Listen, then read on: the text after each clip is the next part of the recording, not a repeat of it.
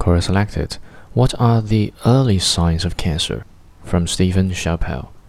I can tell you this do not expect your doctor to figure out. My wife died from lung cancer four years ago today, June 19, 2013. It all started in 2012 with her complaining of being tired and aching all over. Her doctor told her she had fibromyalgia and prescribed ARX and some pain meds. My wife complained to her doctor for two years that there was something else wrong and was given a parade of drugs for what turned out to be many misdiagnoses. My wife smoked about a pack of cigarettes a day and had since she was 15.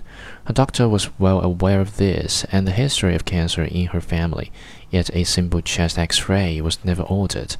Instead, after two years, she sent her to several specialists. The heart doctor took a chest x ray and spotted the cancer right away. It was stage 4 already. He sent us to a lung specialist and the fight was on. All smokers should have an annual chest x ray. Let me change that. All smokers should quit smoking. If you had to watch someone die of lung cancer struggling for breath until you lose consciousness and finally panting for hours until your heart explodes under the strain, you'd never smoke again. Always listen to what your body is telling you and don't be afraid to question your doctor's opinions diagnosis. After all, they're all just practicing medicine and many times they get it wrong. They're overworked with too many patients and have been trained to believe in the power of drugs. Take as few drugs as possible. The list of side effects on a simple aspirin alone is staggering.